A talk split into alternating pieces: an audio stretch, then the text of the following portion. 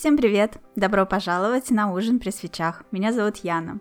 Это соло-выпуск моего подкаста, вернее, даже первая его часть. Частей будет две, потому что я так давно не записывала соло-выпуски, что у меня накопилось какое-то дикое количество событий, плюс мне еще позадавали в Твиттере вопросики э, разные, о чем рассказать. В общем, э, получается, что прошлый выпуск был аж в апреле, и с тех пор моя жизнь очень круто поменялась, и мне хочется этим поделиться с вами. Да и вообще подкасты я не записывала довольно давно. Прошлый мой выпуск э, опубликован совсем недавно, но при этом записан он был аж в мае. И тогда это было буквально за несколько дней до моего переезда из Москвы в Петербург. И мало кто знает, почему так вышло, почему я оттуда уехала. И, собственно, почему бы не рассказать об этом в подкасте, решила я. Итак, начну с самого начала. Как вы помните, э, один из моих прошлых выпусков был посвящен тому, как можно путешествовать в разные страны, жить с одним чемоданчиком вещей и, в общем, э, жить то там, то тут, легко передвигаться, работать удаленно и наслаждаться разнообразием видов за окном, скажем так. Мне это все было очень интересно, поэтому у Евгения я спрашивала, как же он вот так живет, чувствует ли он себя счастливым и с какими сложностями сталкивается. Э, потому что я думала, что когда-нибудь лет через пять или, может быть, э, немного позже я хочу прийти к такой жизни, вот э, кочевнической, можно сказать, жизни то там, то тут, и мне хотелось понять, каким образом вообще это реализуемо. То есть одной частичкой души я стремилась к такому раскладу событий, а другой частичкой души я хотела просто переехать по работе куда-нибудь в другую страну и э, сменить обстановку, узнать э, новую культуру, новый быт, да, то, о чем Галенкин рассказывал, что он тут там пожил, там в Германии, потом там в США он пожил, и еще там были у меня другие гости, которые там и на Кипр уезжали, и там в Латвию, по-моему. В общем, Э, смотрю я на всех этих людей и думаю, как же классно вот так вот люди собираются и уезжают. Конечно, вы знаете прекрасно, что у меня есть домашние животные, и, честно говоря, мысль о том, чтобы уехать куда-то вместе со своим домашним животным, меня немножечко ввергала в панику.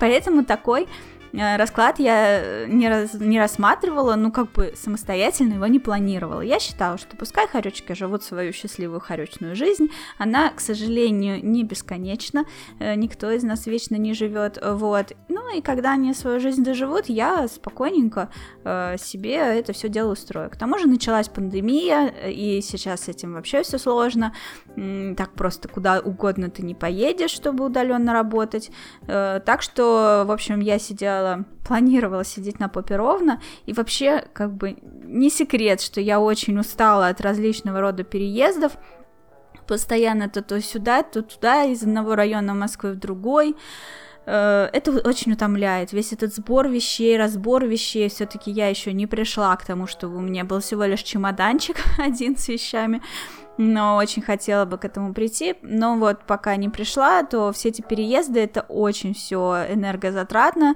и мне хотелось осесть в этом Путилково под Москвой, лет на пять вот как раз, и вообще не рыпаться, никуда не уезжать, ничего не менять, хотелось какой-то вот стабильности на несколько лет выдохнуть, но я буду не я, если я где-то задержусь больше, чем на два года на одном месте, судя по всему, потому что мне не получается. Все время обстоятельства складываются таким образом, что меня куда-нибудь несет.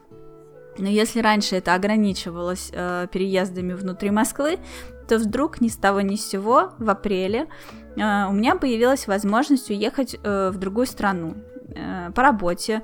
Предложили релокацию, то есть э, если ты хочешь, ты можешь переехать в любую страну, в которой есть офис компании, в которой я работала тогда. На выбор было четыре страны. Венгрия, Германия, Латвия и Кипр. В общем, сначала первым делом я подумала, конечно, про Германию.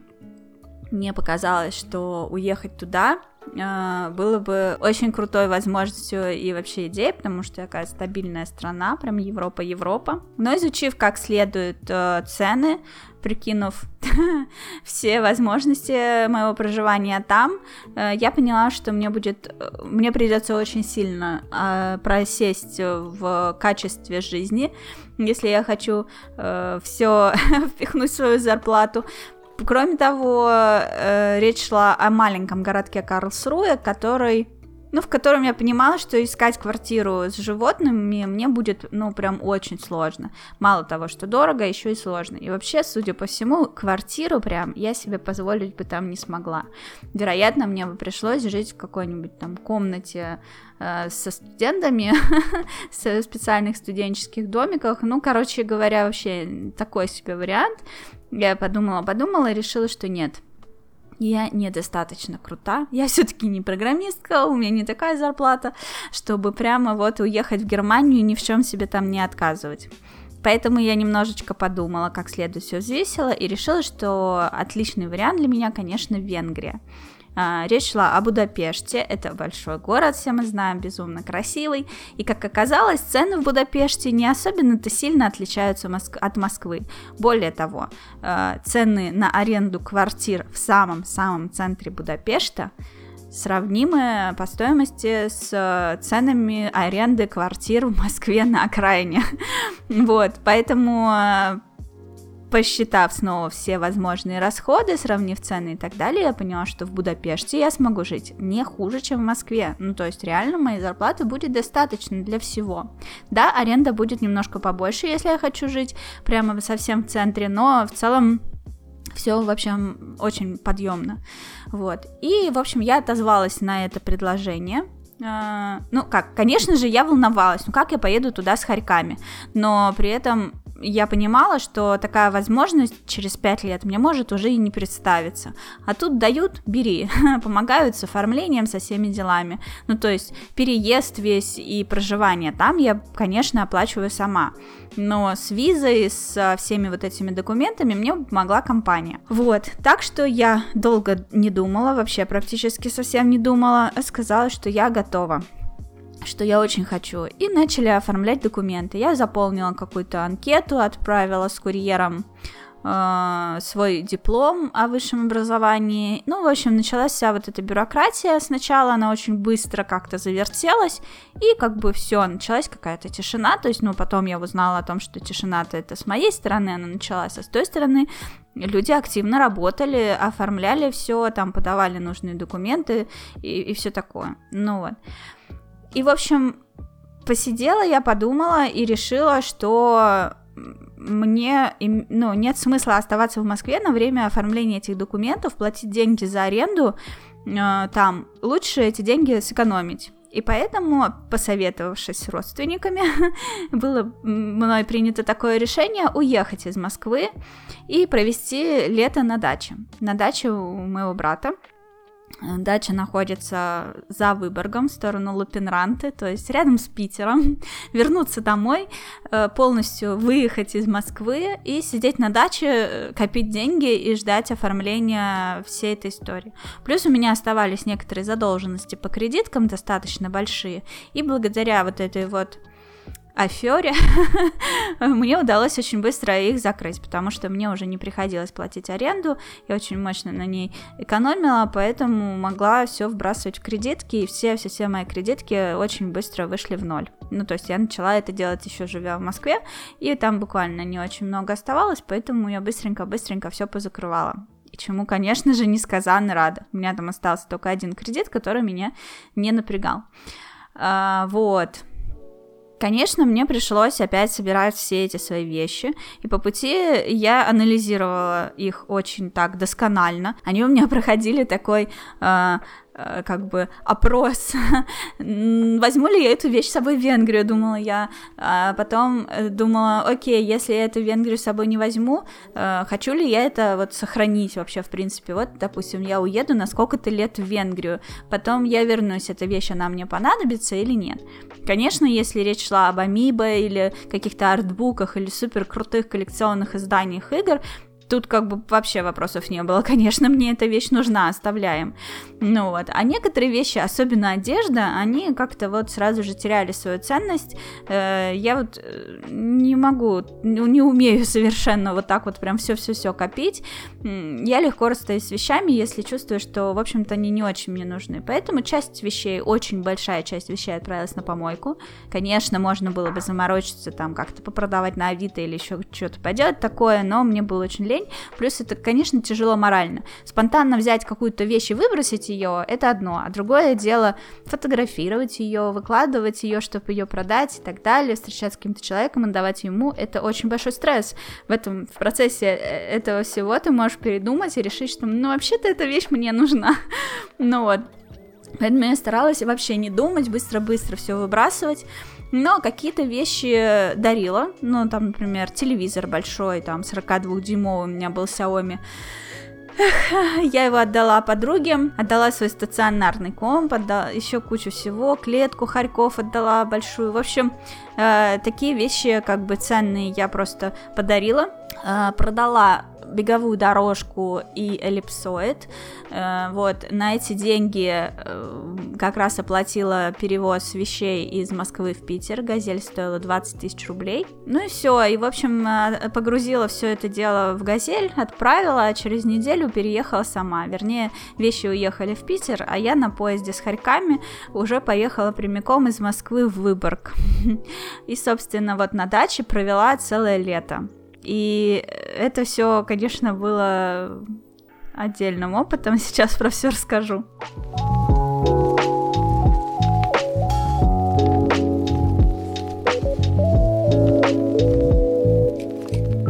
Дачу я приехала 11 июня и была там прямо вот до самого сентября практически. Было очень необычно, потому что изначально я думала, ну, что у меня вообще кукушка поедет, но она не поехала. Дело в том, что я привыкла жить одна, и очень как бы себя комфортно чувствую в таких условиях. Я знаю, что многие люди э, ненавидят оставаться в одиночестве дома, они хотят э, окружать себя людьми или почаще с людьми видеться, но, к сожалению или к счастью, так сложилось, что мне хорошо одной. И обычно я устаю от того, что меня окружают люди. Но здесь я заранее настроилась, что да, здесь я буду на даче э, все время окружена людьми, у меня не будет там какой-то своей комнаты, в которой я смогу уединиться или что-то вроде этого. И, ну, что мне придется как-то коммуницировать и как-то подвинуться в своем комфорте, но, э, ну, как-то я так хорошо на это настроилась, что все лето меня, в общем-то, это совершенно и не напрягало. Там ни мама, ни брат, ни племянница, никто. Я всем была очень рада, и, в общем, в целом общение было достаточно комфортным. Конечно, случались иногда какие-то конфликтные ситуации, но это совершенно обычное дело, и я бы не делала из этого какую-то трагедию. Кроме того, ну, у меня было там мое рабочее место, то есть я из Москвы прислала свой стол, свое компьютерное кресло, мне выделили уголочек, в котором я могла сидеть и работать, и мне никто не мешал мешал. Наверное, за счет вот этого уединения на рабочее время меня кукуха на месте и оставалась. С другой стороны, был такой минус, что это место было прямо рядом с кухней, на которой постоянно кто-нибудь что-нибудь ел или готовил, а я при этом пыталась худеть, и все это вместе было некоторым таким испытанием, вот, но я его пережила и вроде бы справилась. Играть на даче толком у меня не получалось, но иногда я все-таки поигрывала на свече перед сном. Э, Еще я брала с собой PlayStation 4, хотела играть на нем в Bloodborne, но, к сожалению, вот никак не получалось. Целый день просидев за рабочим местом, вечером уже как-то там же сидеть играть в Bloodborne не хотелось. Один раз я пыталась стримить, это был первый Dark Souls, вот, э, даже мне понравился процесс стрима, но единственное, в процессе я поняла, что моему ноутбуку тяжеловато. В стримы и в каких-то эпических, эпических моментах битв у меня все было нормально, а для зрителей все очень сильно тормозило, тупило, разлеталось на пиксели, поэтому после этого я уже решила не стримить сдачи, Сначала думала, что дело в интернете, но потом поняла, что это у меня просто ноутбук совершенно не предназначен для этого. Мой Xiaomi Mi Pro очень классный, очень здоровский, но он не для игр и не для стримов, конечно. Вот, на свече играла в Pokemon Mystery Dungeon, пере... начала сначала перепроходить Octopath Traveler, ну что-то тоже забросила, так он меня никогда, видимо, я его до конца и не пройду. Вот, еще пыталась играть в Pokemon Go, но, к сожалению, на даче конкретно там вообще не пакет там полтора покестопа, ни одного гима. В некоторых местах появляются скопления покемонов. Ну вот мы так лениво время от времени с племянницей ходили, туда их ловили, но без особого какого-то энтузиазма, просто был такой этот э, стимул прогуляться там до ларька, до Саминского канала, до маяка, в общем, половить покемонов, если вот хочется пройтись, но непонятно зачем, вот шли ловить этих покемошей, было, в общем-то, прикольно. Вот, но основными занятиями как бы у меня были работа, естественно, каждый день. Утром и вечером выгул хоречков, которые там просто оторвались по полной, они рыли норы. Это вообще целое событие, там целый метрополитен вырыли в итоге.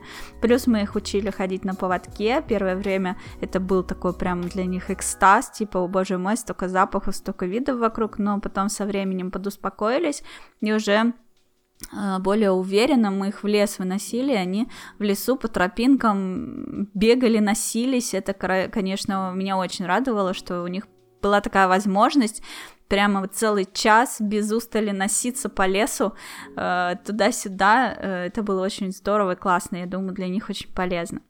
Еще мы ходили с э, моей племянницей на рыбалку, ловили там рыб.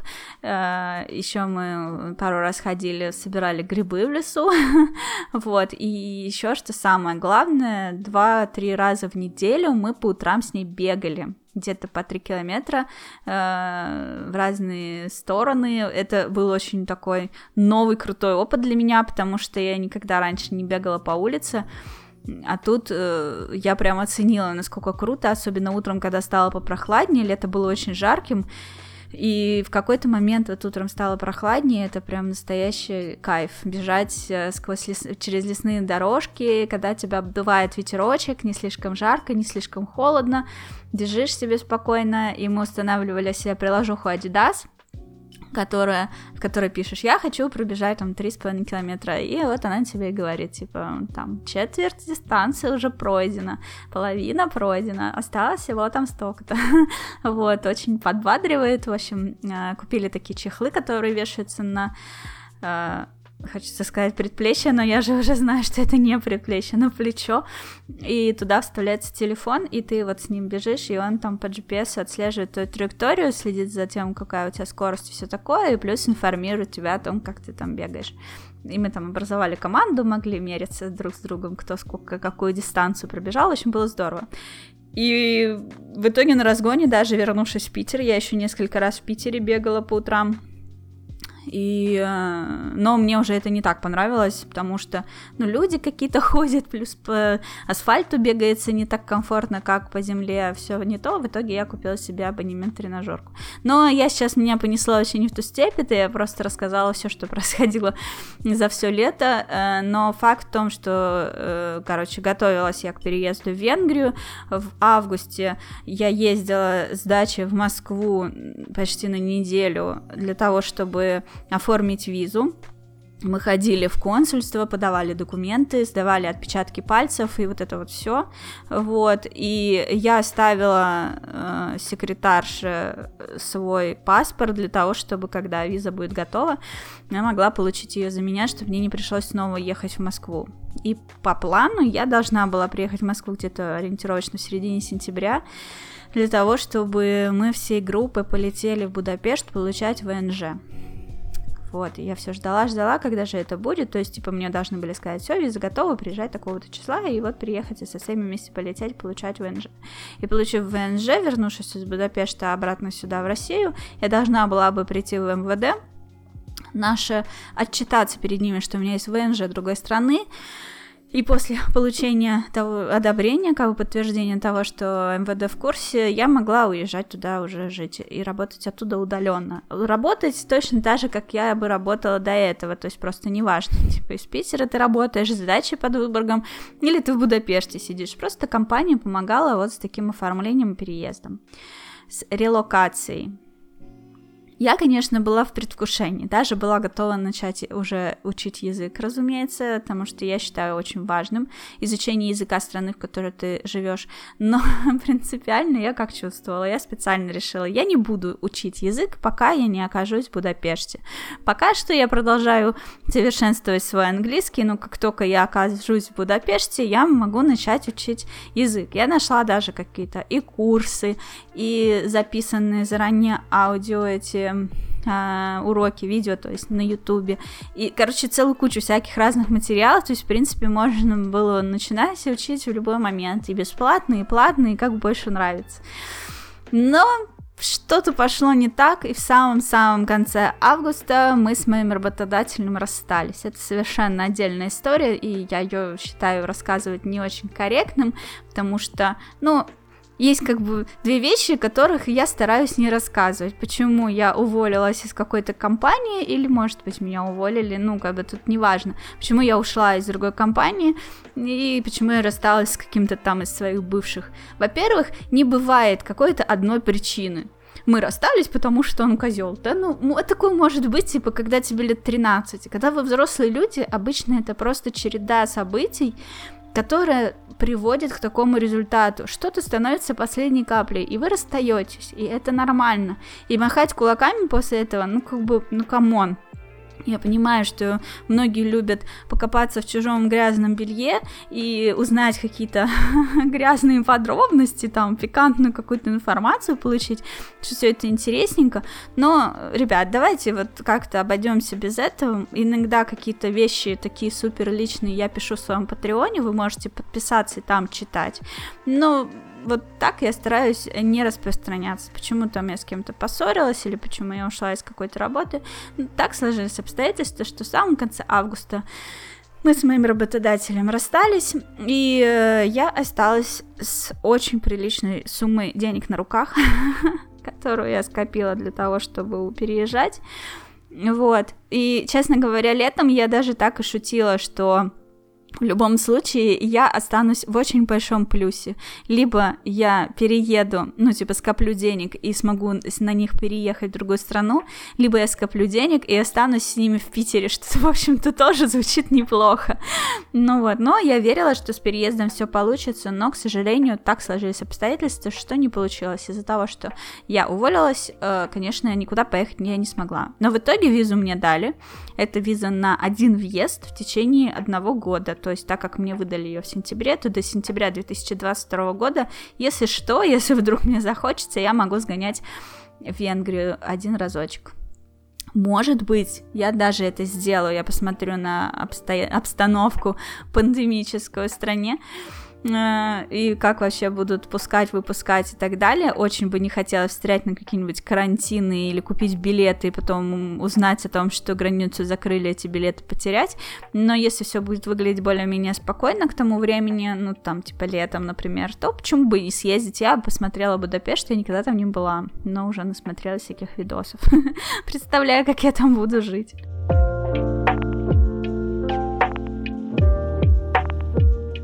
Самое интересное, что все, весь этот год у меня был пропитан э, каким-то выбором, как мне к той или иной истории относиться. Например, я не фанатка дачи, я не фанатка отдыха на природе. И поэтому, ну, как бы поехать туда, это было такое, ну, как бы вынужденное решение, самая лучшая из, э, опция из доступных. И как бы я считала, что, ну, лучше потерпеть и поехать туда. И как бы, ну, естественно, я настраивалась на то, что, ну, окей, я потерплю, я постараюсь получить удовольствие от пребывания на природе, от всех этих комаров, которые будут меня жрать, от слепней, которые тоже меня жрали. Вот, я думала, будет очень холодно и мерзко большую часть лета, тут я ошиблась. Но суть в том, что И как-то себя так настраивала, типа, надо собраться и получать удовольствие от отдыха на природе. И когда кто-нибудь извне мне говорил, «А, как классно, ты поедешь на дачу, проведешь там целое лето, это так здорово, то мне казалось, что мои страдания кто-то обнуляет. Ну, типа, я тут как бы собралась такая, и сейчас буду получать удовольствие. А кто-то считает, что это удовольствие будет, будет мной получаться само собой. И поэтому ему в ответ хотелось э, бухтеть типа, ни хрена в даче хорошего нету, там все плохо, там грязно, там насекомые эти дурацкие, холодно и все такое. Хотелось ныть. Но по факту при этом же хотелось как-то настраивать себя на позитив. И я вот балансировала между этим желанием бухтеть в ответ, вот, поэтому нашла такую, как бы, фразу, да-да, сделаю вид, что я в восторге от этого. Ну вот. Но по факту действительно очень легко и круто прошло лето. Да, меня жрали сначала, весь июль меня жрали комары, весь август меня жрали слепни в каких-то диких количествах, в июль в диких количествах, а в августе вдруг джух, и все пропали. И погода была очень классная. Ну, в смысле, да, было иногда так жарко, что хотелось просто повеситься, но это гораздо лучше, чем холодно, когда хочется повеситься со мной. Сейчас очень многие не согласятся, но мне так кажется, я ненавижу мерзнуть. И, в общем, ну, мне хотелось позагорать, покупаться. Саминский канал, я, чтобы вы знали, это, короче, водоем, соединяющий Выборг и Финляндию, он всегда, всегда, сколько я его помню, был жутко холодным, невыносимо холодным. И после того, как я поездила на всякие моря, я вообще не представляла, как можно в этой хрени купаться и вообще получать удовольствие. Холодное, грязное, дурацкое, совершенно бесполезное место. Ну вот. Но, ну, типа, тоже хотелось побухтеть еще и на него. Но по факту это лето было настолько жарким, что даже в Саминском канале вода была теплейшая просто. Я с огромным удовольствием ходила туда купаться. Ну вот, мы там с Аней вместе плавали, и, в общем, э, все складывалось очень хорошо, и казалось, ну, блин, просто настройся и наслаждайся. И в какой-то момент я такая, типа, ну, да, вот, это лето я проведу на даче, типа, интересный опыт.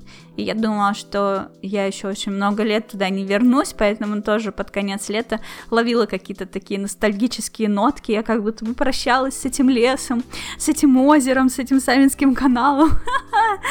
Попрощалась, блин. Не, ну, конечно, не факт, что я следующим летом туда поеду, но кто знает, может, на недельку за рулю. Не суть. В общем, э, и то же самое у меня происходило с Питером. Все такие, о боже мой, ты, наверное, так счастлива вернуться в свой родной город. А я такая, типа, чуваки, я вообще-то думала, что я уехала из Питера навсегда. Ну, типа, это уже пройденный этап моей жизни. Я не рассчитывала на то, что я снова буду здесь жить. Приехать в Питер там на недельку, повидать родственников это одно, но оставаться здесь жить я даже никогда не рассматривала такой возможности. Для меня это выглядело как шаг назад. Какой смысл возвращаться в Питер? С другой стороны, ну как бы я себя успокаивала тем, что благодаря пандемии много в пандемии очень всего плохого, конечно, происходило, но и хорошее тоже. И самое главное, хорошее, и мы это обсуждали с Димой в прошлом подкасте, и сейчас я скажу это снова, что у нас появилась возможность работать удаленно. Большинство компаний, особенно в IT-секторе, признали, что можно работать на удаленке, все эти офисы не нужны, и это открывает такие колоссальные возможности. Я могу сидеть в Питере и совершенно спокойно искать работу в Москве, совершенно спокойным видом говорить им, что я не буду работать в офисе, я рассматриваю исключительно только удаленку, и никто мне не скажет, что из-за этого они понизят мне зарплату. Потому что раньше удаленщики считались это какие-то недосотрудники. Все сидят в офисе, и есть у нас какой-то удаленщик, который получает там, ну дай бог, 70% от обычной зарплаты, а то и еще меньше. Но зато вот он в офис не ходит. Никто его не видел, никто не знает, как он выглядит, какой-то непонятный удаленщик. вот. Это были какие-то аутсайдеры, они типа не с нами они не часть нашей команды. Ну, он там работает, какой-то программист или еще кто-то мхом покрылся, такой социопат.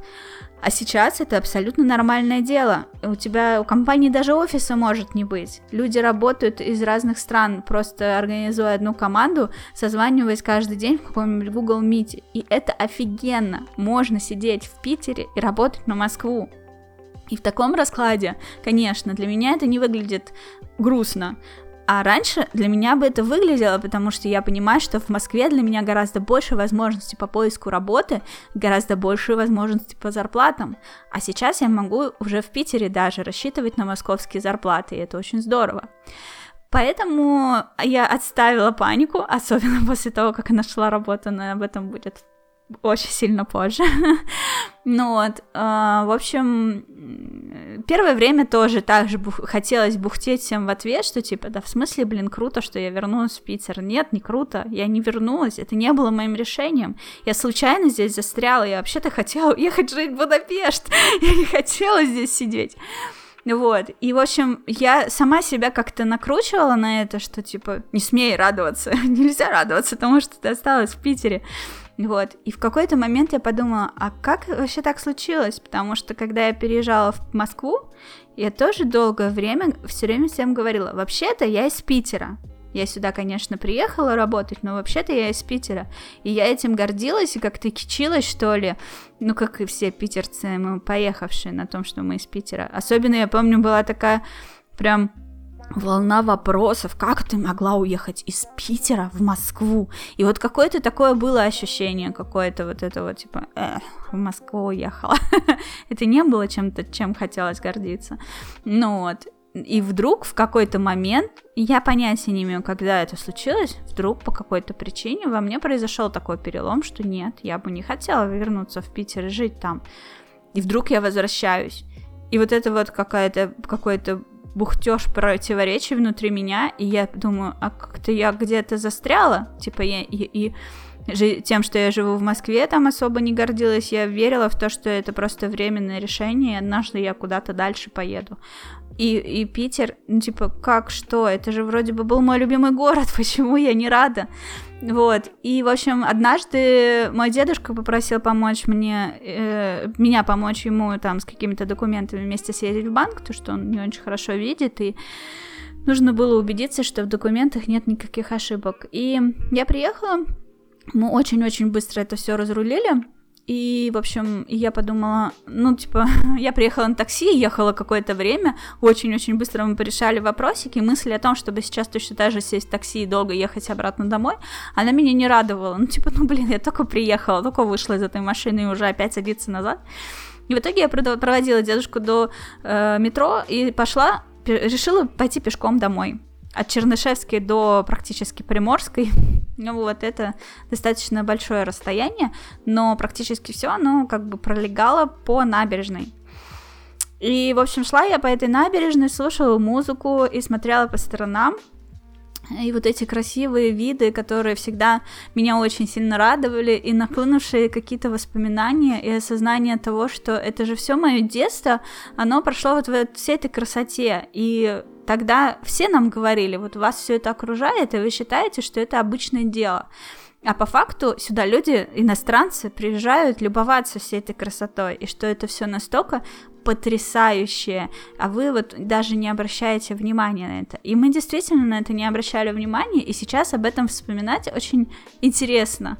И вот я шла и вспоминала, как мы там тусили около этих сфинксов, которые находятся напротив художественной академии, просто сидели на, на ступеньках, там курили, матерились, плевались, жрали семечки, я не знаю, ну вот. И это было, да, каким-то обычным делом, а сейчас смотришь с другого берега на этот вид, ты думаешь, блин, такая красотища.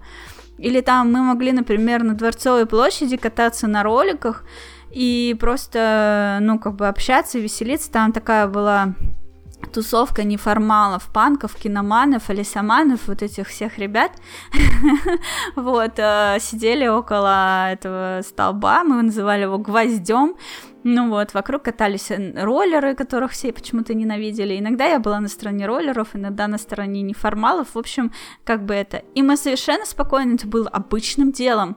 Ходили в Эрмитаж в туалет. вот. Или, например, э, что если вдруг мы замерзли, например, ну, в Питере так часто бывает, иногда тепло, тепло, тепло, и вдруг холодно. Ну, типа, мы ходили в Эрмитаж погреться в смысле того, что мы там, типа, пойдем на мумию посмотрим.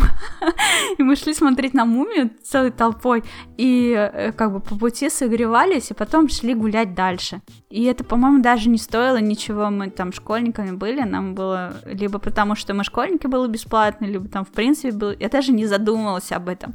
Типа, зайти в Эрмитаж посать. Ну, обычное дело. А что, вы так не делали, что ли? ну вот. И то есть, короче говоря, вот это все, оно действительно окружало, и оно давало какую-то свою такую атмосферу. И, в общем-то, в тот день я нагуляла что-то около 7 километров или больше, и вот так вот шла, и все эти воспоминания, они меня захватывали. Я думала, ну блин, это твой любимый город, чё бухтишь-то? Вернулась и вернулась. Ну вот так сложились обстоятельства. Что теперь? Впадать в какие-то истерики, голову пеплом посылай, посыпать? Ничего страшного. Вот. И на тот момент я уже нашла квартиру. Кстати, тоже сейчас об этом расскажу как это было. вот. И, короче, уже как бы уже должна была смириться с тем, что все, я уже снимаю здесь квартиру, подписала договор на год, э, уже перевела туда, перевезла туда свои вещи, уже обживаюсь, уже все, ну как бы все, ну просто прими это, решила я и приняла.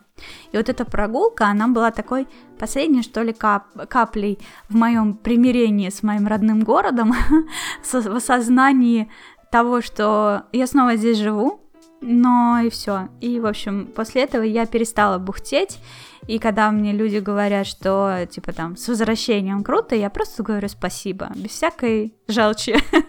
вот. И в целом, а, я уже даже более-менее смирилась действительно с этим. Кроме того, мне очень понравилось, что Питер встретил меня в этом году такой погодой, какую я хотела. То есть, уезжая из Москвы, я думала, ну все, не будет у меня жаркого лета. Лето было просто охренительно жарко. Потом я думала, в Москве осенью обычно такой теплый ветер, и за счет этого осень проживается как-то легко, а в Питере обычно это мерзота, вот это моросящая за окном, жуткий холоднючий ветер, и просто ужас и кошмар по погоде, что из дома выходить даже не хочется. А по факту оказалось, что здесь была именно такая осень, как вот я описывала московскую, представляете? То есть было очень тепло, и я думаю, да что, что вообще происходит? Я уж не говорю о том, что в ноябре были солнечные денечки. Я, блин, клялась и божилась всем. Вы представляете, в ноябре небо затягивается плотным слоем серых туч, и все, люди солнца до февраля не видят. Ни хрена, весь ноябрь было очень светло и ясно и солнечно. Не весь, смысле, в ноябре было много таких дней. Вот. Потом э, в итоге в декабре, в начале декабря выпал снежочек. Вот. Начались, конечно, время от времени какие-то лютые морозы, аж там до минус 25 но при этом вот снег, вот эти морозы, все это хрустит под ногами очень красиво. Если закрыть глаза на то, что в Питере снег совершенно невозможно, ужасно, отвратительно убирают, практически не убирают вообще, ходить по улице тяжело, и там и налить вот это, и, и снег, и с крыш свисают эти сосульки страшные, которые в любой момент могут тебе прилететь на башку. Если на это не обращать внимания, ну то есть наблюдать за этой погодой из окошка своей квартиры, никуда не выходить, будучи в безопасности, то все это очень красивенько смотрится, да. Ну вот, в общем, короче говоря, не знаю, насколько это тенденция, насколько каждый год здесь так было или будет. Э, Все-таки я 7 лет не жила в Питере. Я уехала в 2014 году, и, в общем, наблюдаю. И пока он меня приятно удивляет. Вот он мне как будто бы такой говорит. Ну вот что ты бухтишь? Все же хорошо.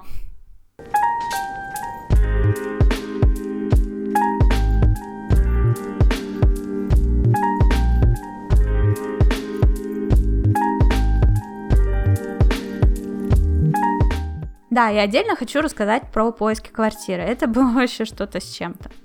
Короче, задача моя стояла в том, что я хотела найти квартиру в самом-самом центре города. Обычно люди так не делают, они ненавидят почему-то центр города, но я подумала, я сижу постоянно дома, мне нужно, чтобы меня что-то из него выгоняло. И я решила, что если я буду жить в центре, то будет больше шансов, ну, типа, всем растран- растрындеть, что я живу в центре, чтобы люди, оказываясь в центре, звали меня куда-нибудь. Типа, там, не знаю, где-нибудь, например, жить на Рубинштейна, прикиньте, вот туда на Рубинштейна постоянно люди ездят во всякие бары, в ресторанчики и так далее. Вот бы они бы мне писали, типа, эй, влезай там из своей конуры, конуры пошли позавтракаем вместе, или там бахнем пивка. Вот. А, в общем, мне показалось это хорошая идея. Мне нужен какой-то стимул, чтобы кто-то меня вытаскивал. Противовес этому э, была еще идея, как план Б, снять квартиру на Васильевском острове. Здесь живет мой брат с семьей, моя мама с семьей. В общем, все родственники. Плюс я, в принципе, выросла на Васильевском острове изначально. С 91 года мы тут жили. До 2007 я жила здесь с родителями. Потом уехала в другое место жить, но это другая история. Короче говоря, все свое детство провела на Васильском острове, для меня это такой родной район. Но тут были как бы свои за и против, в плане того, что э, район-то любимый и родной, но здесь, как бы, не знаю, не самая, что ли, безопасная атмосфера, не знаю, как это назвать. Вот эти дворы-колодцы, темные достаточно местами улицы и так далее. То есть у меня были какие-то ассоциации такие тревожные. С другой стороны, ну, никто же меня не просит по ночам или там в темное время суток особенно сильно шастать по улицам. И опять же, никто не дает мне гарантии, что в самом центре, если уж ты не живешь там прямо на Невском проспекте или там на Литейном или на Лиговском, что там не будет таких темных закоулков. Там тоже все эти старые питерские дворы и копники и коммуналки там до сих пор существуют. В общем, тоже такое себе местечко злачное. Я стала смотреть квартиры везде и поняла, что найти квартиру в центре нормальных размеров просто нереально. Это просто жесть. Ну, то есть самые большие квартиры, которые я видела, э, были 20 метров. Я не шучу. Это просто как будто бы взяли какие-то коммуналки, поделили их на много малюсеньких, малюсеньких, малюсеньких студий и сдают их по 40 тысяч рублей, по 35, по 40. И э, чтобы усилить мою боль от увиденного, во всех этих, блин, малюсеньких квартирах ставят малюсенькие-малюсенькие холодильнички, знаете, такие, которые по колено тебе высотой, может быть, немножечко выше. Но дело в том, что мне совершенно не подходят такие холодильники, я не смогу жить в квартире, в которой такой холодильник, потому что своим хорькам я покупаю замороженный корм, и его надо где-то хранить. И, предположительно, это должен быть нормальный морозильник, которому будет минус 20, а не вот эта вот маленькая пижня внутри маленькой пижни. В общем, я просто смотрела на эти фотки и думала, ладно, я готова впихнуть себя в 20 метров, но вы можете в эти 20 метров впихнуть мне нормальный холодильник, ну, пожалуйста. Причем эти э, квартиры, они э, обычно двухэтажные, то есть спальное место, оно на возвышении под потолком находится, так как это старый фон, там супер-ультра высоченные потолки под 4 метра практически, то можно вот так вот делить. Но как бы сейчас, оборачиваясь назад, я думаю, блин, это уже было какое-то принятие безысходности, потому что, я, слава богу, короче, я не сняла такую квартиру, но, конечно, скорее всего, у меня бы там развивалась клаустрофобия, и это бы стимулировало меня почаще выходить из дома. Ну, блин, это какой-то очень суровый метод борьбы с сидением дома. В общем, в итоге еще я пришла, еще что было моим открытием, я достаточно много времени потратила, прежде чем обнаружила это, что я зачем-то искала квартиру на сайте ЦИАН в Питере, он тут существует. Это самый популярный сайт по аренде недвижимости в Москве. Ну, как бы он в Питере тоже существует. И здесь, как оказалось, он совершенно непопулярный. Абсолютно. Мне кажется, там 80% объявлений там это мошенники. А так как у меня уже благодаря моему опыту чуйка на этих мошенников, то я это сразу видела и думала, господи, сколько же мошенников в Питере, это же просто кошмар, что не объявление, то развод. Ну вот, но потом до меня дошло. Я связалась э, с одной Э, одна риэлтор со мной связалась, мы с ней пообщались, и она мне покидала несколько ссылок, и я поняла, она мне кидает ссылки не на Циан, а на Авито. Почему же я сама не смотрю на Авито? Подумала я, и стала смотреть на Авито. И, о боже мой, какое счастье, что на Авито были нормальные объявления нормальных квартир. Большинство из этих квартир, конечно, выглядели очень плохо, но это та же самая история, что и в Москве. Снимают какие-то бабушкины квартиры с каким-то ужасным видом за кучу денег, или вроде бы ремонт свежий, но он настолько безвкусный, что жить в этом не хочется. И опять эти дурацкие маленькие холодильники, боже, просто ужас, за что? В какой-то момент я, конечно, смирилась и подумала, ладно, холодильник я себе куплю сама. Мне главное найти нормальное, нормальную квартиру, нормального размера. И в итоге я ее нашла. Вот. И это было в тот момент, когда я психанула и решила, я буду смотреть объявления утром. Потому что я заметила, что некоторые красивые квартиры к тому моменту, когда я их замечала, уже были кому-то сданы. Типа, а вот только что посмотрели, мы снимаем объявление. Я такая, да, блин. Я же встаю в 5 утра каждый день, почему я не смотрю эти квартиры утром? И я начала мониторить. И в один момент только появилось объявление, практически сразу я на него отреагировала, там с той стороны даже удивились, типа, а что это ты так быстро, ты что, бот? ну вот, на Васильевском острове, недалеко от места, где живет мой брат, я нашла охренительную квартиру, очень крутую, просто здоровскую. Я не знаю, если бы вот здесь в ней был еще и кондиционер, она была бы просто сто процентов идеальной. То есть единственный минус, который у нее есть, это то, что в ней кондиционера нет. У нее есть посудомойка, у нее огроменная ванная, знаете, такие, которые обычно такие широкие, которые обычно джакузи, но она без джакузи, но такая вот широкая, большая, как угловая. Вот. Э, она однокомнатная, как бы кухня, кухня и спальня, они э, раздельные, но между ними не стена, а разъезжающаяся стена, такая большущая, выше меня ростом, разъезжающаяся в разные стороны дверь с матовыми стеклами.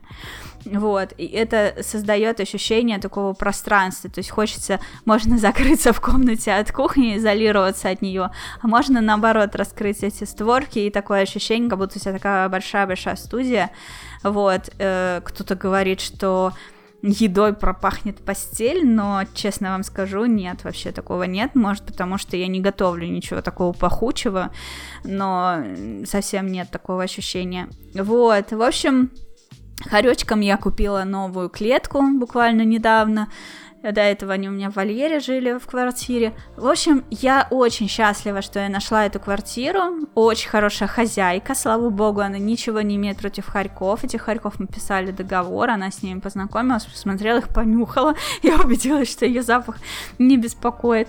В общем, все, все очень хорошо сложилось. Я прям рада. Единственное, конечно, я не в самом центре, и с тех пор, как я переехала, я наоборот замкнулась в себе, мне тут так хорошо, я отдыхаю от людей, не хочу никого видеть, ни с кем общаться. И думаю, ладно, пока зима, это мне можно простить, но когда начнет теплеть, мне все-таки бы начать э, видеться с людьми, с кем-то встречаться, общаться и так далее.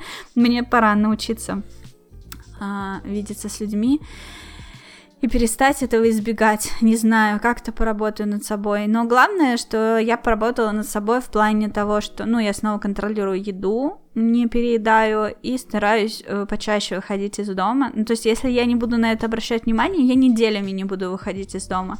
А так я выхожу из дома несколько раз в неделю, я прям, у меня есть табличка, я там отмечаю такой голубенькой рамочкой. Сегодня я вышла из дома, а желтенькая, если сходила в спортзал. Вот такая молодец, и все контролирую, и стараюсь улучшать свою жизнь.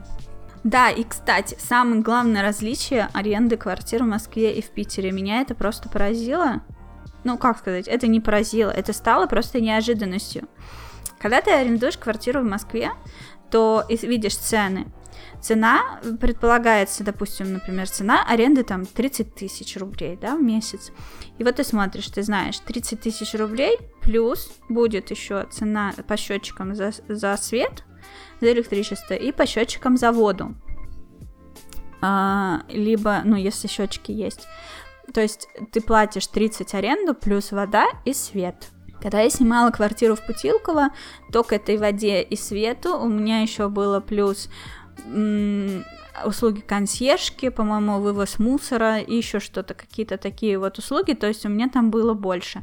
Плюс отопление было тоже по счетчикам. Это все я доплачивала, то есть у меня было побольше, чем в тех квартирах других, которые я в Москве снимала.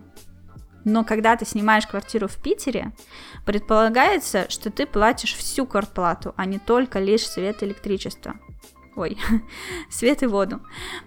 То есть здесь, если ты 35 тысяч у тебя стоит аренда, то это еще плюс вся квартплата полностью. Вот ты получаешь квитанцию, все, что там написано, все ты платишь, плюс свет. И это получается сильно больше. Ну, разница между ценником, который ты видишь в объявлении, с тем, что ты будешь в итоге платить. То есть обычно, да, там типа свет плюс вода, ну сколько там, тысячи полторы набегает, да. А здесь это может быть все вместе, там, тысяч шесть тысяч семь в отопительный сезон. В общем, э, прям много, большая разница. И мне пришлось это принять, что да, цены на аренду здесь чуть-чуточку пониже, чем в Москве, ну, то есть то, что там 1030-35 стоит однушка, что здесь 1030-35 стоит однушка. Только там 1030-35 плюс свет и вода, а здесь плюс полностью вся коммуналка и свет.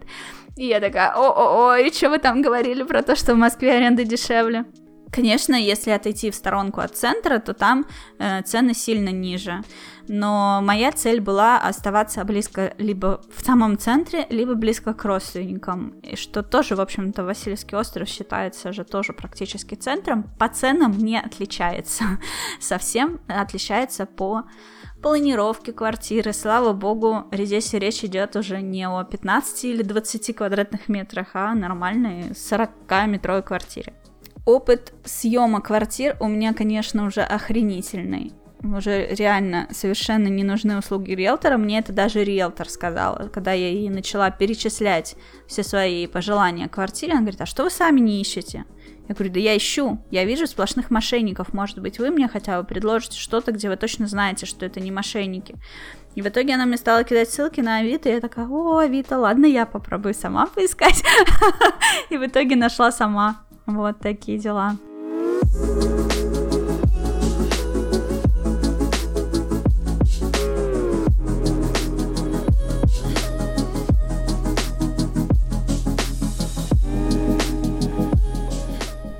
Так, ну, в общем, я напомню, что я решила писать этот соло-подкаст в две части, чтобы вы не охренели это все слушать, а я не охренела это все записывать и монтировать. Поэтому я себе даже составила план, котором, типа, это я расскажу в первой части подкаста, это я расскажу во второй части подкаста, плюс я собрала все вопросики от слушателей и э, добавила их себе в этот план, тоже поделила на эти вопросики, я отвечу там, а на эти вопросики отвечу тут. Поэтому сейчас я перехожу к вопросам от слушателей, ним потихонечку закругляться буду, но имейте в виду, что это вообще не вся история, которую я хотела поделиться, часть будет еще во второй части будет еще отдельный подкаст на час-полтора, э, который выйдет вскоре после этого. Конечно, я очень хотела выпустить этот подкаст до Нового года, э, но дело в том, что мне недавно удалили два зуба мудрости, это тоже был такой очень интересный новый опыт для меня, мне никогда раньше не вырывали зубы, мне казалось, что это совсем не страшно, но я жутко боялась перед этим, и причем я знала точно, что будет не больно, потому что мне это обещали несколько раз, но при этом я просто не знала, что ждать, каков этот процесс, сколько времени это займет, что это, как это вообще, и поэтому на всякий случай было боялась, вот, перенервничала, и, короче говоря, до этого, э, хотела до этого записать этот подкаст, и потом в ожидании, пока все это чудо будет заживать, молча буду сидеть и монтировать, но так сложились обстоятельства, что я не успела поэтому записываю, как только начала мочь долго говорить, как только мой рот перестал болеть. Вот, э, в общем, записываю, но уже сегодня 30 число, поэтому э, монтировать, публиковать буду в первых числах января. Но тем не менее, я хочу что-то новогоднее тоже вам сказать, да. Читаю в Твиттере очень у многих, э, этот год был очень сложным. Э, честно говоря, у меня просто в жизни было столько разных сложностей, что сейчас уже какие бы сложности ни случались, я понимаю, что это все решаемо. И что переживать? К тому же, благодаря тому, что я не работаю в офисе и так далее, как-то я не чувствую такой лютой какой-то нагрузки на себя. Поэтому, ну, просто я к тому, что э, чувствуется какая-то с моей стороны, и я заметила это за другими тоже, какая-то неловкость. Э, нам неловко за то, что наш год был не таким плохим, как у остальных. Поэтому мы тихонечко помалчиваем, помалкиваем и наслаждаемся просто этим, радуемся тому, что, в общем-то, все было нормально. Так вот, видя то, что у многих этот год был очень сложным, я хочу пожелать всем, и вам, и, и всем остальным, чтобы 2022 год был тем самым годом, в конце которого вам будет неловко за то, что год был очень простым. Пускай он будет легким, спокойным, простым годом, в котором вы отдохнете, наконец уже. Дайте себе отдохнуть. И пусть этот год даст вам такую возможность. Я знаю, что иногда обстоятельства выше нас, и мы думаем, ну все, сейчас вот это сделаю и отдохну. И ты такой уже все на пределе, получаешь еще вагон разных тасков, с которыми тебе приходится иметь дело, хотя сил уже совершенно нет прекрасно понимаю, как так может быть. Так вот, желаю вам, чтобы было поспокойнее. Выдохните, отдохните, э, переведите дух. Вот. Э, ну и, собственно, все. Будьте здоровы, берегите себя, не теряйте близких. Терять близких очень тяжело. Ну и я надеюсь, что в новогоднюю ночь вы загадали какое-то желание, что-то такое заветное, очень важное лично для вас. И пусть это обязательно сбудется. Ведь, в конце концов, ради чего еще мы ждем новогоднюю ночь? Чтобы все проблемы обнулились, чтобы э, в новом году желания сбылись, и все стало гораздо лучше, чем было до этого. В общем, вот такие вам пожелания, а я перехожу к вопросикам от слушателей.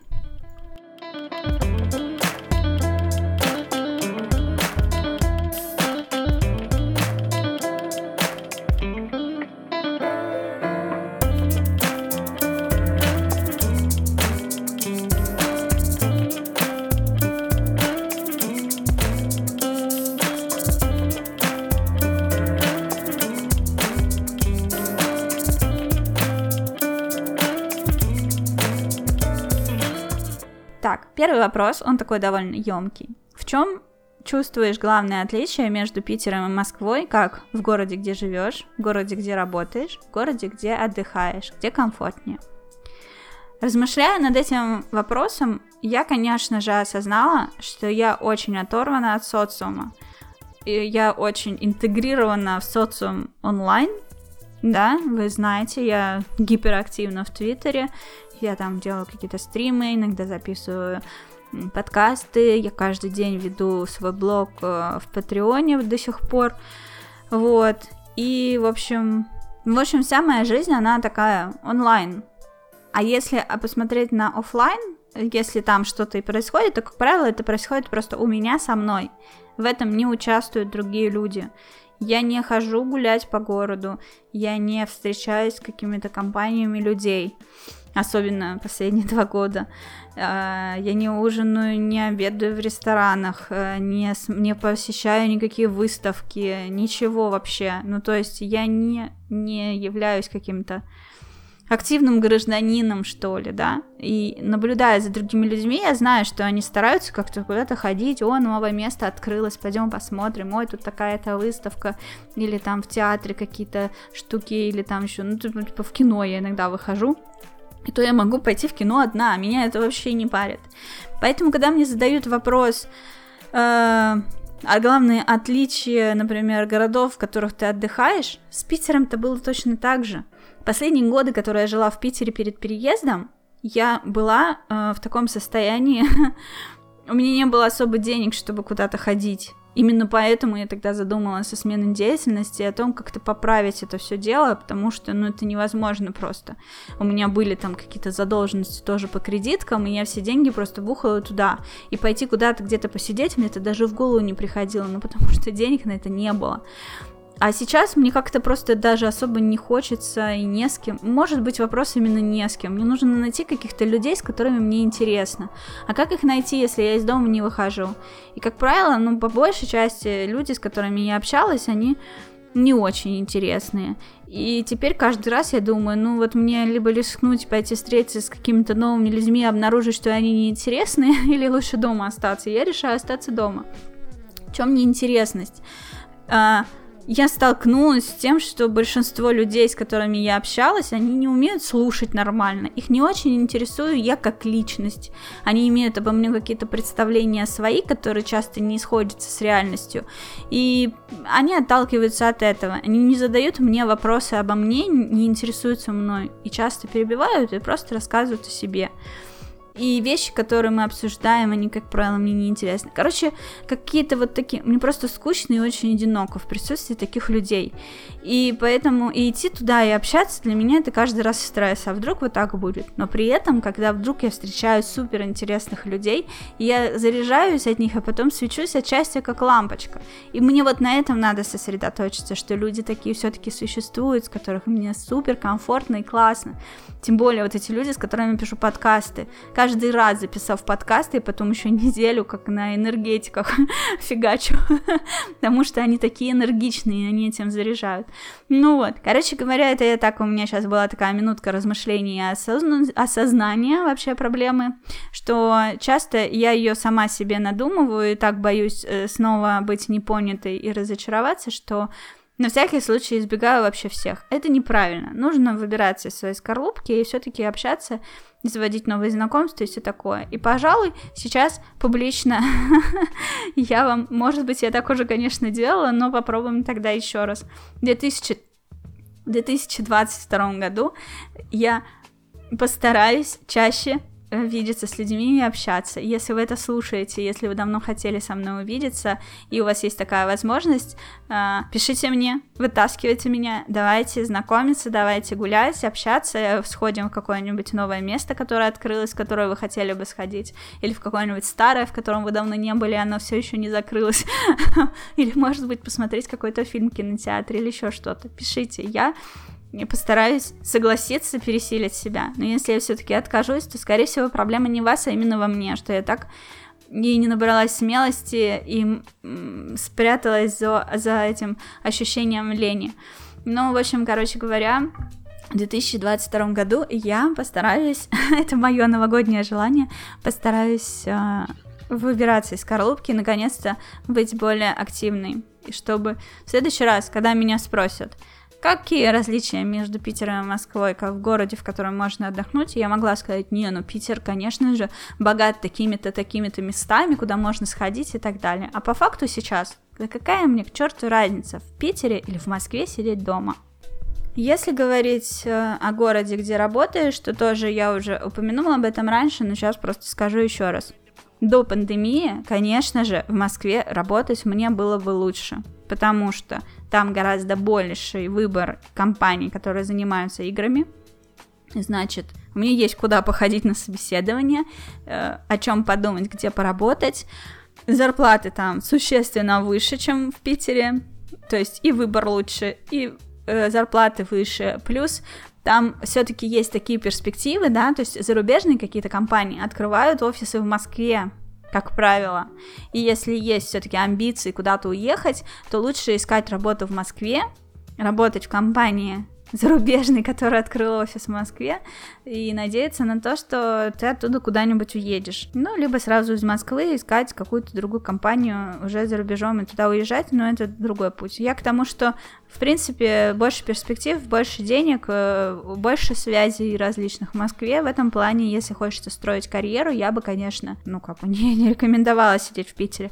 Но сейчас удаленка, и э, если говорить именно о зарплатах, то можно зарабатывать московские зарплаты, сидя в Москве, потому что многие компании согласны на такое взаимодействие, они уже сами в офисах не сидят, а готовы работать удаленно. Если говорить э, о Питере как о городе, в котором ты живешь, ну тоже мне бы не мешало выходить из дома почаще. Я сижу дома, и, и живу в квартире, а не в городе.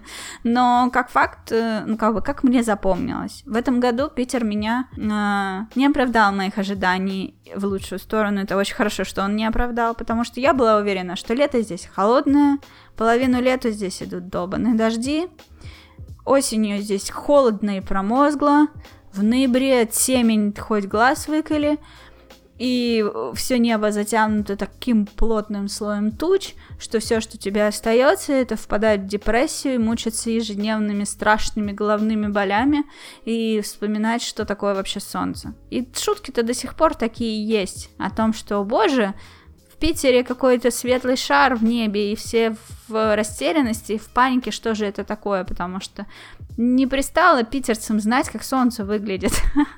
Есть такие шутки, и они неспроста появились. Но, то есть, если так говорить, Конечно, мне нравилось, что в Москве я могу до конца сентября ходить в футболке с голыми руками, в юбке с голыми ногами, потому что там супер тепло. Здесь, конечно, я в футболке с голыми руками не ходила весь сентябрь, но, блин, здесь было тепло. Поверх футболки я надевала кожаную куртку и не застегивала ее, и мне было очень хорошо. Поэтому, э, если каждый год в Питере будет таким, как этот, я не против здесь жить.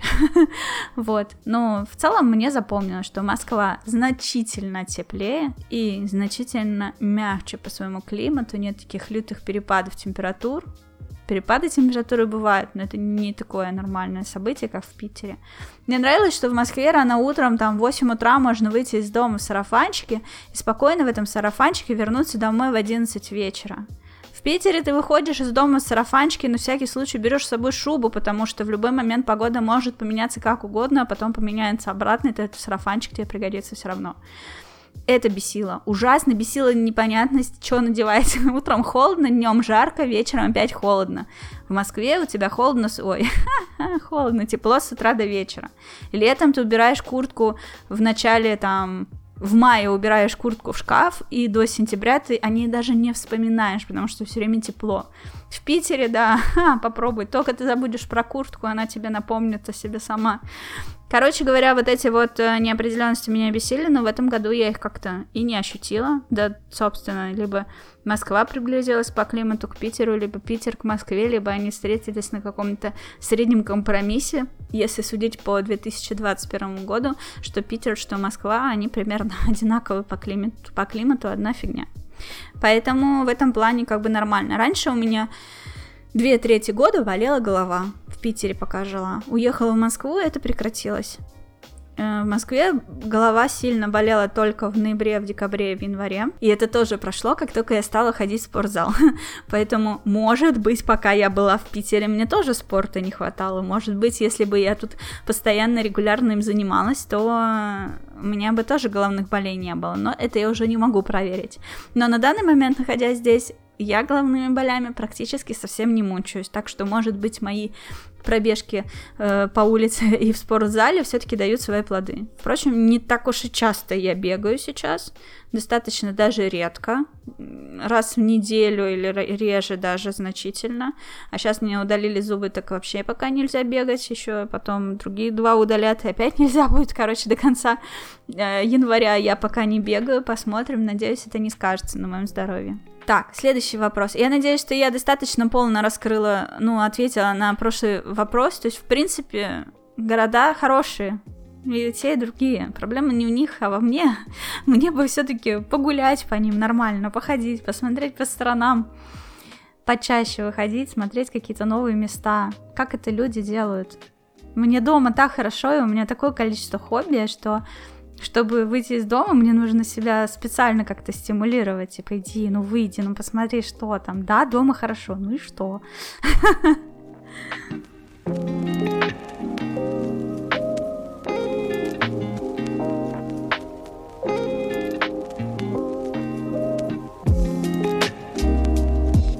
Следующий вопрос. Любимое место для прогулок в Питере? Ну, тут я могу сказать, что я очень сильно люблю центр вот самый центр города, где Невский проспект, и вот эти все улочки вокруг, вот эти набережные, э, всяких речек, там Мойки, канал Грибоедова, Фонтанки, вот это вот все. Мне очень-очень нравятся эти места. Плюс мне нравится набережная Невы, вот от туда в сторону ну, от Васильского острова в сторону Чернышевской, вот эта вот вся вот эта часть очень красивая, очень живописная. И, честно признаюсь, набережные Питера мне нравятся гораздо больше, чем в Москве. В Москве они какие-то бездушные совершенно. А здесь все строилось так в Питере, как бы, чтобы, если ты берешь себе экскурсию по рекам и каналам, чтобы было на что поглазеть на протяжении всего пути. То есть ты как бы с реки смотришь налево и направо, и это потрясающе красиво. В Москве ты смотришь налево и направо и видишь просто обрыв с травой, немощенную красивую набережную. В общем, совершенно бессмысленная и бесполезная была эта прогулка по Москва-реке. Насколько она унылая в сравнении с прогулками по рекам и каналам в Питере. В Питере это все просто потрясающе красиво. Плюс, ну, на втором месте Петроградка. Там тоже где погулять, где посмотреть по сторонам, но самое больше всего, вот да, мне нравятся вот эти все реки, каналы Питера, Невский проспект и все вот эти улочки, которые разворачиваются в разные стороны от него. Очень-очень-очень все это потрясающе красиво. Можно было бы еще сказать про Петергоф, как часть красивых мест, в которых стоит погулять, но в целом, не знаю, я к Петергофу отношусь просто как к симпатичному парку, вот, э, в котором какое-то лютое количество туристов. То есть, в принципе, я бы предпочла Петергофу любой другой парк, чтобы там погулять и посмотреть какой-нибудь Шуваловский или вроде того, если хочется зелени. Вот, кстати, очень большое различие Питера и Москвы в том, что в Питере очень-очень-очень мало зелени. В Москве ее значительно больше. И это огромный, конечно, плюс в Москве за это. То, что э, сколько там все-таки растений по сравнению... В Питере вообще, блин, ни хрена нет. очень не хватает. Особенно в центре. Просто почему так? Не понимаю. Следующий вопрос. Какая самая интересная была работа в Москве или в Питере? Но тут вообще даже думать не о чем. Конечно же, самая интересная работа у меня была в Москве, потому что в Питере я делала монтажи видео, и это были выпускные школьные, свадьбы, всякие корпоративы прочая такая фигня. Ну, как бы я легко монтирую такие вещи, но сказать о том, что вау, как круто, ну, типа, есть, конечно, какие-то моменты, которые можно вспомнить, которые радостные, но это не та работа, которой ты хвастаешься и гордишься, да, она необычная была тем, что я работала из дома, все-таки в то время это была не супер распространенная история, большинство людей работали в офисах и делали какую-то более скучную, что ли, вещь, э, более скучные, что ли, вещи, чем я, не знаю, как это, это было необычно, но с 2014 года, как только я уехала в Москву, я попала в геймдев, и, конечно, естественно, разумеется, геймдев это лучше, чем все что угодно. Ну, для меня лично. Поэтому тут прям завертелось. Я стала узнавать какие-то новые вещи. Я узнала о том, что работа может нравиться, что ты работой можешь заниматься с удовольствием, что ты, тебе не нужно жить после работы, потому что пока ты работал, ты не жил. Это не так происходит. Геймдев это очень интересно, очень классно, очень круто. Но теперь, получается, я вернулась в Питере, я все еще в геймдеве, поэтому э, но меньше по времени, поэтому однозначно тут флажок уходит в Москве. В Москве моя работа была самой интересной. Так, и последний на сегодня вопрос. Меня попросили рассказать об опыте пользования телефоном Samsung A72. Да, так вышло э, в апреле, еще когда я жила в Москве, я съездила на недельку в Питер, поздравить свою племянницу с днем рождения и вообще провести тут время. И в целом, ну, я уже тогда знала, что я буду переезжать из Москвы в Питер, Тогда еще я думала, я буду переезжать в Будапешт. Собственно, именно в Питере я приняла решение поехать именно в Будапешт. До этого я думала, что это будет немецкий Карлсруэ, но приехав в Питер, как следует все обдумав и взвесив, я написала э, девушке, которая этим всем занималась, оформлением документов, что я изменила свое решение и хочу в Будапешт. И тогда еще было не поздно это решение, решение поменять, так что все было в порядке. Ну и вот, и в общем я приехала сюда, и здесь э, на день рождения моей племянницы подарили новый телефон. Xiaomi Redmi Note 9 Pro по-моему. Я его повертела в руках, и он мне так понравился. Такой он большой, такая у него классная камера, и вообще все так здорово. И она была так рада, и она мне показывала эти все функции, типа, смотри, он может так, он может так, и так далее. Ну вот, что я прям загорелась, и на тот момент у меня был Xiaomi Mi 6, который в свое время был охренительным флагманом, но к 2021 году уже, конечно, стал и подтормаживать, и батарейка уже у меня умирала. У него, конечно. ну вот, и, в общем, все как-то было уже не очень, не фотографировал не супер круто по современным меркам. В общем, я посмотрела на нее и стала завидовать, и подумала, что я тоже хочу такой телефон, как у нее. Вот. И, в общем, и по цене он нормально был, ну, что-то тысяч двадцать, сто, что ли, и эта сумма меня, в общем-то, не пугала. Мой потолок э, на покупку телефона 35 тысяч, я себе так определила. Больше 35 тысяч я телефон не возьму и не хочу, чтобы он у меня был. Потому что это та сумма, которую, ну, типа, с которой я справлюсь, если вдруг у меня разобьется телефон, если я его потеряю, или у меня его украдут, или еще что-то. А вот если у меня будет телефон, как сейчас там за 100, за 130 тысяч покупают, ну типа, нет, я не хочу такой телефон в руках носить постоянно, я хочу как-то спокойнее относиться к своим девайсам. Потеря телефона за 130 тысяч для меня это был бы прям очень мощный удар, в том числе финансовый. К тому же я почитала, о чем, собственно, разница между телефоном за 30 тысяч и за 130, и поняла, что те функции, которые там молодцы, они мне просто не нужны. Я не играю на телефоне. Я не снимаю видео 4К 60 э, кадров в секунду и прочее. Там целая куча всяких разных вещей, под которые, конечно, нужен очень мощный телефон. Но это, не знаю, ну зачем? Как стоять в пробке на Феррари. В общем, э, и это сейчас не сублимация, я себя не успокаиваю, я искренне просто не понимаю, нахрена мне это все. Ну, типа, круто обладать таким мощным телефоном. Ну, как бы, ну, наверное, да, круто взять Феррари и поставить ее у себя в комнате, потому что у тебя водительских прав нет. В общем, под мои задачки э, там, типа, максимум 35 тысяч. И, в общем, э, я посмотрела на этот Redmi Note и подумала, блин, я хочу такой же. А потом я подумала, блин, я хочу Samsung. У меня планшет Samsung, и я хочу, чтобы у меня телефон был Samsung, и, может быть, они как-то могут быть э, в какой-то синергии, и вообще, в принципе, мне будет удобно, что меню одинаковое и там, и там, я не буду путаться, потому что телефон Xiaomi, планшет Samsung, я немножечко путалась, где там что. В общем, ну, и я люблю все эти экосистемы, мне нравилось обрастать всеми девайсами Sony в свое время, за что меня называли Sony Girl, не потому что я играла на PlayStation, а потому что у меня было Sony просто все, и MP3 плеер, и телевизор, и телефон, и там, блин, камера, и что еще у меня было, да, короче, просто куда ни плюнь, все было Sony. И я тащилась от этого, что оно все такое Sony ноутбук Sony Vaio. Вот. А сейчас а, я подумала, блин, Samsung круто, я хочу, короче, телефон Samsung. И я полезла на сайт, ну, типа, у меня сложилось такое впечатление, что Samsung Galaxy стоит там 100 тысяч или 130. Uh, но потом я думаю, ну, есть же телефоны недорогие Samsung, а что в них там такого? Они совсем плохие, что ли? И я стала сравнивать, ориентируясь именно на этот Redmi Note 9 Pro. Что в нем?